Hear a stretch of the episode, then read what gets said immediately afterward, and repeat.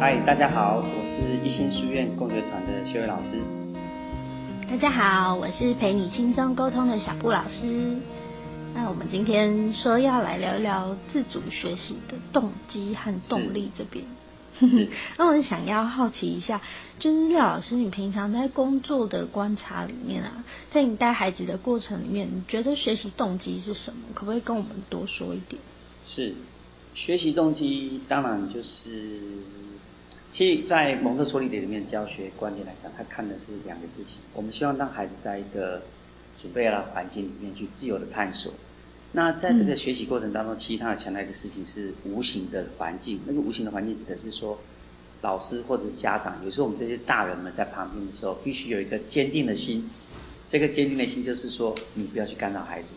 那听起来很奇怪，对。这个坚定的心是不要去干扰孩子。对，就是你不要去看到孩子在做一件觉得你觉得不应该做的事情的时候，你就过去说，哎，这不应该做啊，这不要做。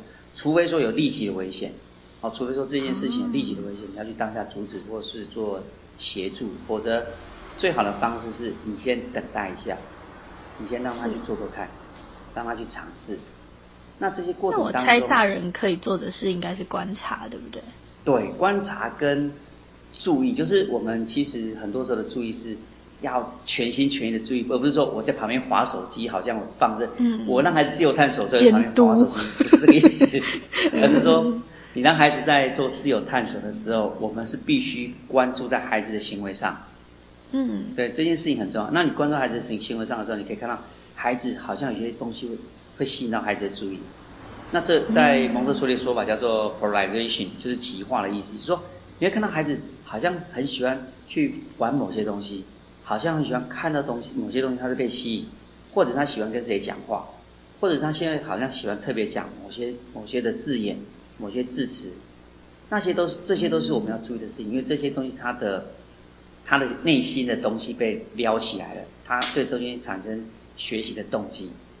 那当你发现到这些事情的时候呢，你可以在这个时候再多布置一点，比如讲，那你看到他喜欢去把东西叠起来，那你这时候可以考虑说，那我们是再买一些积木类的东西放在旁边，好，他就可能去深化这个学习。那你慢慢再去，哎，找一点难度一点的积木或拼图或类似的东西放在旁边，他就有机会往这边继续做深化。但是我们在做这个过程当中，你不要想，哎，你喜欢这个，所以都买给你，那你为什么不玩？啊，就是你大人的角色要。拉回来，就是你准备这些环境，但是你看着孩子去做试探的过程，关心他就可以，专心专心去看着他在干什么。那你会慢慢的发现说，其实孩子会找到他学习动机，他就会自己想要学习一些事情。那这些东西都是好的。其实我们上次有讲到说，这个工作，其实我们的大人工作跟孩子工作不一样。其实孩子这些兴趣就是在养成他，就就是他工作一部分。他其实透过这些过程，实际上在养成他自己。内心的价值观跟内心内在的动机、内在的动力，都是透过这些过程养成。当他有这些过程的时候，事实上他知道自己是自己的主人，他可以自己想要做任何的事情，爸妈都会支持的时候，他的学习动机是非常旺盛的，他会一直想要学习，一直想要学习，因为人本来就好奇的。所以我认为这是学习动机的养成。那所谓准备好的环境，可能会有哪要具备哪些条件吗？准备好的环境就呃，当然如果说以在家里面来讲的话，尽可能就是多元。如果你对对孩子这时候你还不知道他的喜欢什么，所以我们讲喜欢什么，就是说你当你一开始布置的时候，你可以布置尽量多元。那有些动物啦，有些花草啦，有些是积木类的东西，有些可能是呃手做的东西、操作的东西。这时候你可以发现说，孩子有些孩子喜欢拿锤子乱敲乱打，好，那他在敲打过程当中他试探。哎，说明在敲敲打打过程当中，他实际上不是为了敲敲打打，而是为了找那个声音。他可能对声音被吸引，所以我们不断的观察，就要知道说孩子到底吸引他是什么东西。如果当你发现说，哎，他是喜欢声音的时候，这时候你可以准备一些，譬如打击乐器的东西，可以更多样的去变化，去吸引他的注意，那他就更多的尝试。那这些尝试的东西会累积累积他内心里面产生一个能力，那他就会尽量越试越多，越试越多。所以。这些东西就是我们讲说准备好的环境，对，就是你不断的观察它去做设计是。所以其实这个环境其实就是很生活的环境，不一定是要有什么样的教具啊，或者是很专业的东西，这样吗？一开始如果是当我们说小朋友的时候，就譬如呃幼稚园阶段，你可以是用比较生活的东西，比如你用给他一个碗，啊碗可能讲啊有些家长会讲说小孩子不适合用呃瓷碗、玻璃碗会打破。可是，在我们的想法是，你尽量让孩子用真实的生活的方式去体验生活，他才会学到生活的样子。也就是说，呃，你给他真正的碗，他打破，他说哦，原来这个碗不小心是会打破的。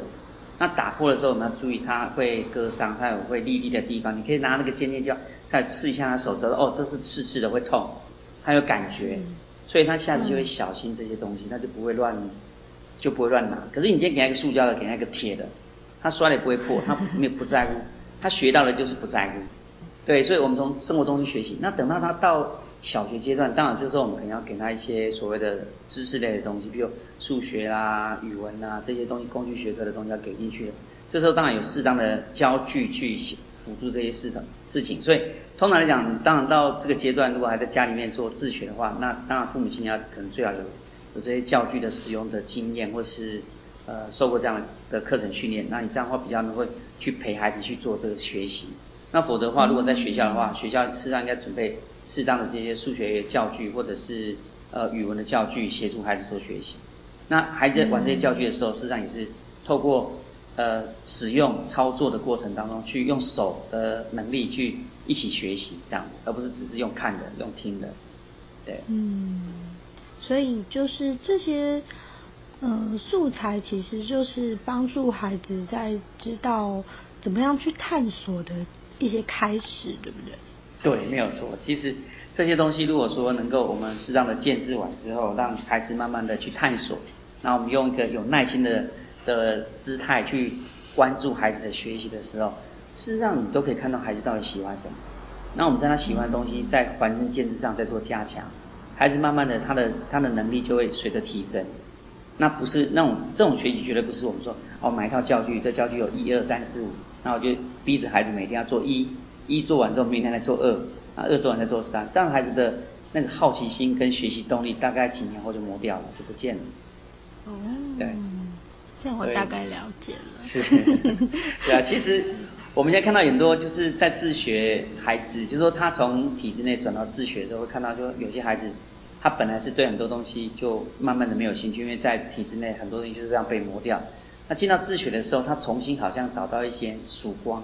他开始放空的时候，其实他在找自己当主人的机会，然后再开始放空的时候，像这时候我反而会有些家长感觉上有些焦虑。我不知道这些事情，小布老师有什么看法？嗯，会啊，我其实还蛮常举例，就是很像我们平常去吃那种吃到饱的自助餐一样，是，就是。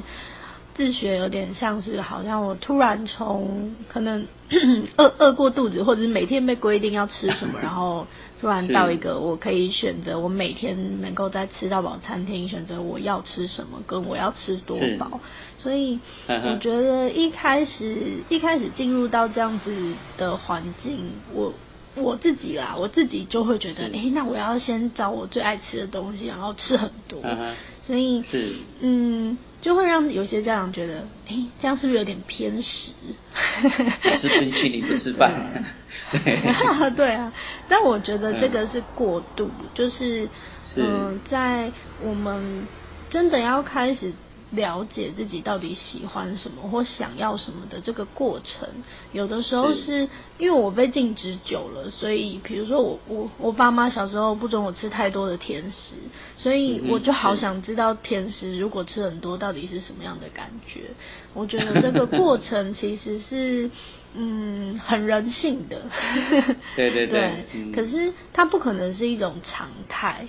就是是，嗯，我如果每天都有机会吃到饱，我不可能每天都把自己吃到撑到想吐，嗯，是是。所以，当过了一段时间，我知道我拥有这样子的选择权，我就会开始好好的选择。是，嗯，感觉上还是有点像这样的一个过程。对，您刚这样的描述，好像是就是还是一个要回到信任的过程嘛，就是家长不能太多干涉干涉的感觉。啊，对。那确实，我自己在陪孩子学习的过程，我会蛮常提醒自己要去留意这件事情。就是，呃，我我我扮演着一个观察者，也许有的时候我是引导，就是丢一些东西进去，在他习惯了之后，我再丢一个新的东西进去，看看会引发什么样的结果。那这个这个观察的过程比较像是，可能孩子在看很多事情的角度，也许没有我们的经验这么丰富。可是他在探索的过程，我们其实是也也帮不上什么忙，我们只能给他资源。对，所以嗯，我我们自己在自学的过程里面，我比较觉得我能提供的就是孩子足够的时间。让他可以自己去探索，是。然后嗯，我能陪他的就是我们会蛮常聊天，嗯然后嗯，有机会的话就可以有一些讨论，因为其实他现在学的蛮多东西，可能是我以前没有学过的，或者是有一些他好奇的领域是我从来没有好奇过的，所以反而现在他有很多新东西可以跟我分享。那你对家长的焦虑这一块，你有什么建议吗？就是在这个部分，我通常讲完那个吃到饱理论之后，这样都会觉得，真的吗？真的会这样吗？但我觉得这真的还蛮需要时间，就是你有足够的时间，你就可以看见，其实真的是这样。就是嗯，孩子把自主权刚刚开始拿回来，在学习的这个领域上面的时候，一开始家长的担心是难免的。然后我们可能也会看到孩子怎么一直在原地踏步，尤其是好像就是跳脱出学校那个上课的时间或者是学科的限制之后，嗯，这样子的焦虑，我觉得它也是一个过程，所以我不会觉得家长不能焦虑，反而是我们在这个过程里面是允许自己有一些情绪在。然后去看见我的那个焦虑的点到底在哪里，然后在这个过程里面，其实家长，呃，我觉得其实是辛苦的。虽然你说好像我们也只能就陪在他的身边，然后等待，可是这个等待的过程，其实家长也是在学习的过程，因为我们要能够耐得住性子，先能够让自己平静的下来。因为通常我们要有一个安定自己的能力之后，我们才能有余力去观察孩子，或者是给孩子他需要的东西。是。所以我自己感觉，嗯，在家长的身上啊，我们除了要一心一意的，好像因为自学，我们就要陪陪着孩子一起学嘛。可是，嗯，我我还是觉得家长应该要先回到自己身上。因为我觉得对我来说，这也是一个我重新成长的一次机会。因为，嗯，过往我们可能大部分的家长也是从体制学校这样一路念书上来的，所以对于自学，我们可能也是一个很很新的尝试，很新的学习。所以每个家庭或每个团体，可能都会有他们自己不同的样貌可以长得出来。但是我们要怎么样把这个空间打开？其实是要从安全感的建立开始，然后不只是孩子要有安全感，是家长也需要建立这样的安全感。对，你刚刚讲那个焦虑，就是我想到说，哎，家长要适当的接纳自己的情绪这件事情，我真的觉得，就我这样观察，其实真的不太容易，对家长来讲真的不太容易。对，那那个安全感，你觉得要怎么建立，才能够让家长好像真的能够去接纳自己的焦虑？我觉得这个过程其实跟观察孩子是有一点类似的，嗯哼。但我们好像观察孩子喜欢什么或不喜欢什么，然后现在的心情是怎么样，好像都比较容易一些些。对。因为我们很关心他，很在乎他，所以反过来说，其实是更多的家长需要先看见自己，要观察自己的。嗯，因为嗯，如果我们不够了解自己，我们要怎么样带孩子去找他自己？嗯哼嗯哼，所以其实这个想法跟我们在讲，就是说老师们其实也应该是个学习者，是一样的概念。嗯，啊，所以是家长们也要开始先自省，先想想自己到底为什么这样做，先自我观察嘛。我会觉得很多的家长会有焦虑，跟看见孩子停滞不前，其实是因为，嗯，可能过往我们在学校的学习会有定期的考试，或者一些评量的方式去看孩子，就是到底有没有学到东西。对。可是那个就是用分数来做评量嘛，那到底有没有真的学进去，其实那是另外一回事。但呃，以自学来说，可能。所谓多多元评量的那个标准，更在家长身上自己来决定。是，所以家长会有一些焦虑：我真的我真的可以吗？或者是或者是我我足我有足够的专业可以带孩子做这样的学习吗？那有的时候很像是看不见他成长在哪里，所以会开始有这种焦虑。那。哦，我我自己是觉得很像我们小时候喂母奶的状态，对，因为很多很多长辈会觉得啊，你喂母奶亲喂的时候，你都看不见小孩喝了多少，那怎怎么知道他有没有吃饱？所以会觉得要要把母奶挤出来，或者是要让他喝配方奶，他他才知道他吃了多少量，才安心。嗯，对，那我觉得这个跟学习其实。也是很有画面可以连接的，就是，呃，母奶宝宝就不会长大吗？其实不，其实是会的嘛。对，只是我们看不见它吸收了多少跟喝了多少量，所以呃，这个就必须建立在父母怎么样不用那个量化的概念去评断孩子到底有没有学习。而是我们真正要用心去观察他的成长在哪里。我觉得差别是在这里。是我们现在的教育环境确实是太多的量化东西，导致说其实家长也很紧张。没有考试，像我们以前在呃自学团体里面，其实有看到家长，哎，一个一个一两个月之后说，哎，我孩子有变哦。然后在一两个月之后说，哎，可是你们都没有考试，到底有孩子有学到了没有？就开始担心，对，就是会一直不断的在那种重复那种焦虑里面，对。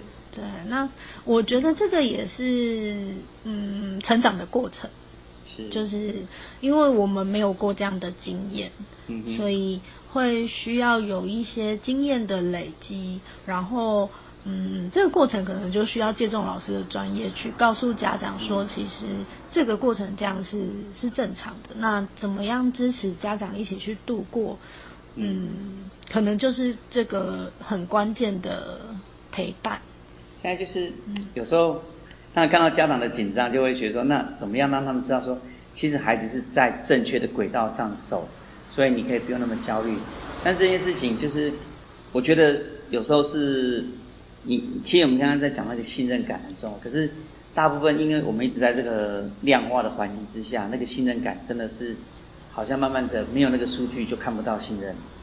嗯，是啊，所以家长要回到自己的身上，怎么样去安定自己，就真的蛮重要的。是，那回到自己这个东西有没有什么步骤可以做？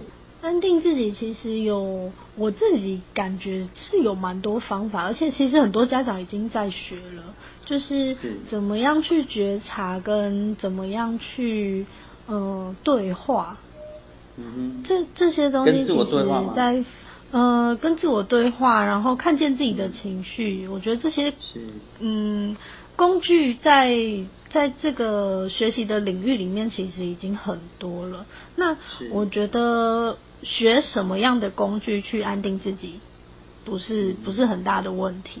就是自学生家长一定都有这个能力，可以去找到这些资源。是是。可是，嗯，还是回到那个问题的源头，就是家长学了这些，好像是为了要调整孩子。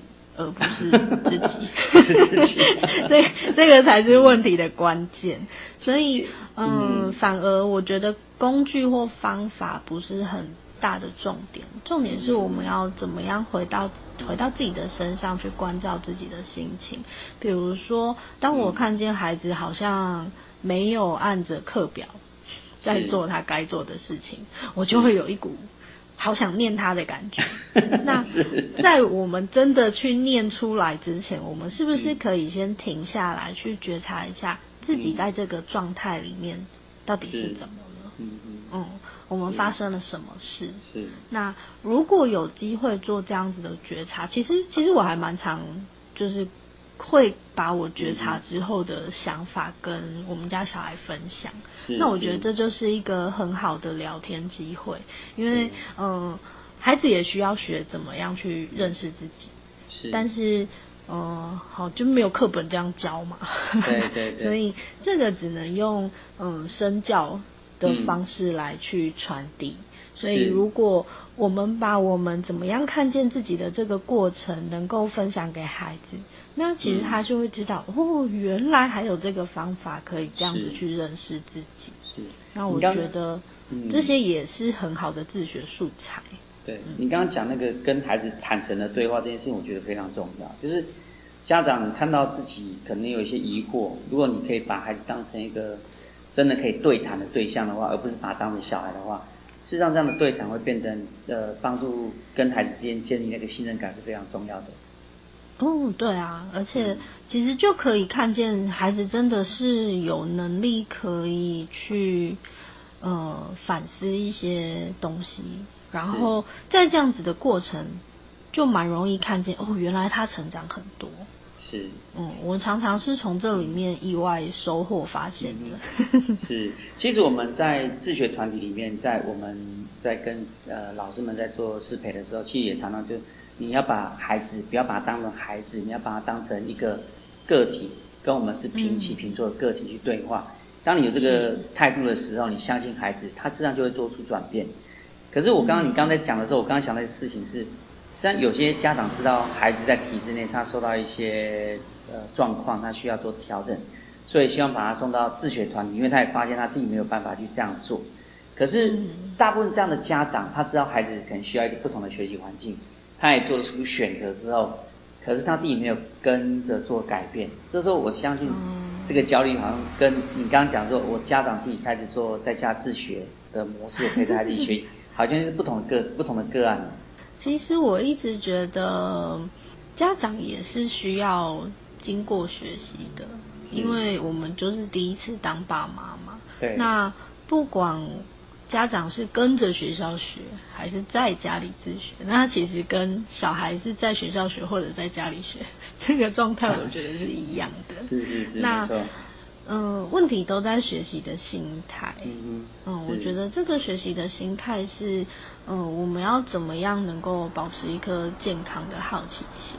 是，健康的孩子也需要，其实成人也很需要。那我比较常遇到很多的家长问我的都是行为，就是我的孩子怎么样怎么样怎么办？那家长比较习惯从孩子的行为去找解决问题的方法。可是，嗯，这些都有点像是，如果我给了他一个方法，那有点像治标不治本。其实这好像是我们一般学校在找标准答案一样的概念。嗯，对啊，所以就会就会一直不停的重复。那这些重复发生，其实是因为我们没有了解它的来源是什么。嗯哼，是。所以。嗯，怎么样去看见行为底下到底有什么样的情绪在累积，然后去了解这些情绪的背后到底有什么样的议题，其实是父母真的能够安定自己下来之后才能去看见的这些东西。嗯嗯，对。然后不止在孩子身上找，其实也要在自己的身上找。嗯嗯。然后去把这一段一段的关系去做修复。那。这样子的学习，我觉得其实就会很完整诶，就是不只是学科上的学习，而是我们整个生命历程的学习。是，嗯，对，其实就好像我们现在在带孩子做自学，其实我看到就是说，我们其实给他一个空间去做尝试、做探索，那去找到自己的过程，去慢慢找到自己的学习动机，自己到底喜欢什么，那怎么去深化这个学习。那家长们好像在做，假设你陪伴孩子做自学的话，就像小布老师刚刚讲，如果说能够去开始反思，到底我自己是怎么样的一个爸爸妈妈，我要到底要为什么陪我孩子做这些事情？我觉得这个反思过程当中，找到这个背后的价值、背后的议题，我相信跟孩子之间的关系也可以得到一个修复，是这样的。是啊，是啊，是。嗯。因为我们要教孩子怎么样找到他自己。这之前，我们其实得要先找到我们自己。是是是，没错没错。对对。那因为我们像呃，我平常在做所谓的培训的时候，我都会跟我们的学员说，其实你在学一个东西，都得要先在自己身上用到有有足够的经验，你才有办法去陪别人用。是是。嗯，这是我们在做疗心卡教学的过程。嗯可是，嗯，我觉得陪孩子学习也是一样的道理。就是有很多的事情，可能我们自己没有过经验，但是如果我只因为我是大人，我是爸爸妈妈，我就得要站在指导的角色，其实有的时候很容易不小心指错方向，那可能 更更。更耗力气，更辛苦。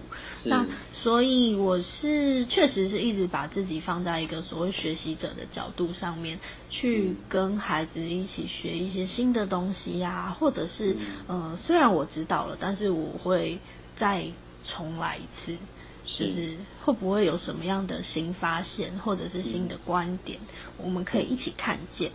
嗯，那其实比较容易有机会可以一起成长。是，其实真诚一致的一起面对，一起面对问题，面对学习，我觉得这样子一起成长才是最有趣的，也是最有价值的。嗯，那尤其是在嗯，因为因为我们做疗心卡的培训，其实是很多自我疗愈的历程。嗯，那在里面我其实看见很多的大人，就是因为我的学员是大人嘛，可是他们也是从小孩长成大人。是 是。那他们在这个疗愈自己的历程里面，其实很多很多的议题，真的根源就是自我肯定。啊是。那这个自我肯定的议题是是蛮重要的，因为如果连自己都没有办法肯定自己。那我其实，在做任何事情上面，我可能就会没有信心，或者是我可能会怀疑自己，或者是呃，我没有得到我预期的结果，我就会觉得很失望。那这些都是，嗯，在在源头的部分，如果我们在所谓的原生家庭，可以陪着孩子一起去找到。呃，将能够给自己自信的这个能力，而不是一直接受外在的肯定。因为，嗯，比如说考试成绩很好，它就是一个外在的肯定。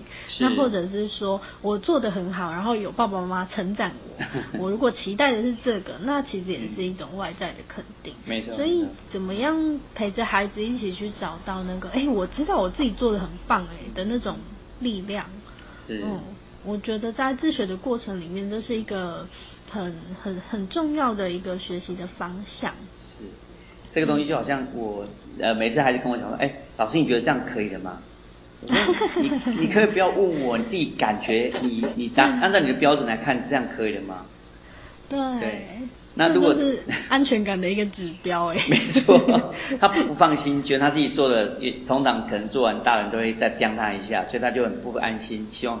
大人跟他说 OK 了，他就可以 OK 了。那事实上，有时候是让孩子的标准也很高，他自己知道说这样不够好，但是他可能想要偷懒一下，就说，哎，那你觉得这样可以了吗？那如果这种大人说哦可以了，那他可能就得到一个肯定就结束了。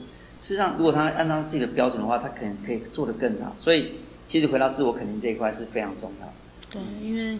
在在在我们亚亚洲人的世界里面，可能都会有这样的一个困扰，就是 小孩可能不能 不能让他太骄傲啊等等之类。可是很矛盾的就是，我们又希望他长成有自信的孩子，所以我还蛮常遇到有些家长听到哦，你家孩子在自学哦，他我说就就会说起，哎，我认识很多在自学的孩子都很有自信，对，是是，我。我比较觉得，并不是自学或不自学可以带来自信，而是，嗯，如果在一个像您说建制好的环境，然后准备好的大人，是这样子的情境之下去做学习，他比较有一点空间可以长出自信。我猜应该是这样的关系。是，没错，在自我探索的过程当中，他知道他自己是自己的主人。那慢慢的就那个自信就会自然的存在。嗯，我前几天在一篇文章里面看到说，每个孩子距离成功都差一个理解他的大人。那所以，嗯，也期许我们都能成为这样子的大人。是是是，没错没错，对。是啊，廖老师也是这样子的大人。谢谢你。我 没有应该的，这是我努力的方向，有努力的方向，对。嗯。啊。对啊，你这么认真，你这几天就要出国了，要再去做进修。就觉得。这个蒙特梭利的课程开始接触之后，发现说这真的是跟我一直想追求的教育理想是不谋而合的，所以刚好有这个机会就去争取，然后在对在下礼拜三，哎不是 就这礼拜三后天，嗯，后天就要出国了，对对，是。哦，那就祝福你顺风，然后谢谢谢谢小布回来再来教我们更多。